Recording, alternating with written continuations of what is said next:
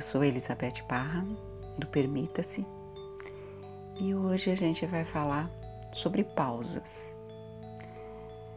A pausa que a gente sempre pediu. Quantas vezes a gente falou: Nossa, gostaria tanto de ler esse livro, mas não tenho tempo. Ai, queria tanto assistir esse filme. Ai, não tenho tempo.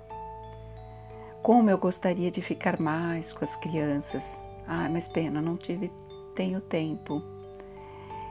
Que, ai, a minha vida é uma correria, que pena. Ai, como que você está? Correndo.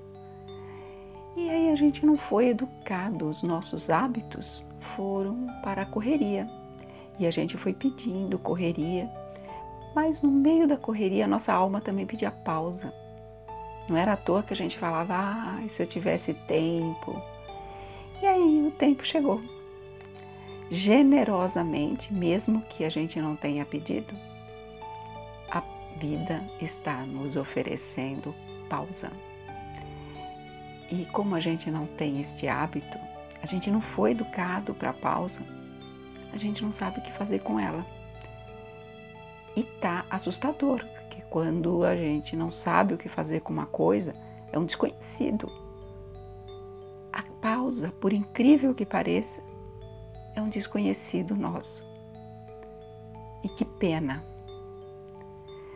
porque uma sociedade ideal, uma sociedade de paz, simples, como é tudo na natureza, simples, teria que ter como prioridade a paz, teria que ter como prioridade o ócio criativo, as pausas.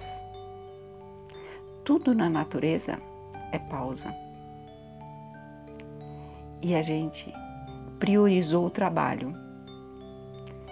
E deveria ser o contrário, numa sociedade justa, inteligente, menos cruel, nós deveríamos ter como prioridade a pausa o ócio criativo e o trabalho resultado do que a gente realizasse nesta pausa, que a gente inventasse, o que a gente sonhasse na pausa. Os nossos sonhos são sonhados na pausa. O contato que a gente tem conosco mesmo, com a nossa essência, com a nossa divindade, é feito nas pausas. Então, que rico é a pausa. O trabalho deveria ser uma pausa para realizar o que a gente sonhou na pausa e não o contrário. Né? Então, prioridade a pausa e nos tempos de folga, o trabalho para realizar isso. Imagina como o mundo seria diferente se a gente tivesse priorizado as pausas.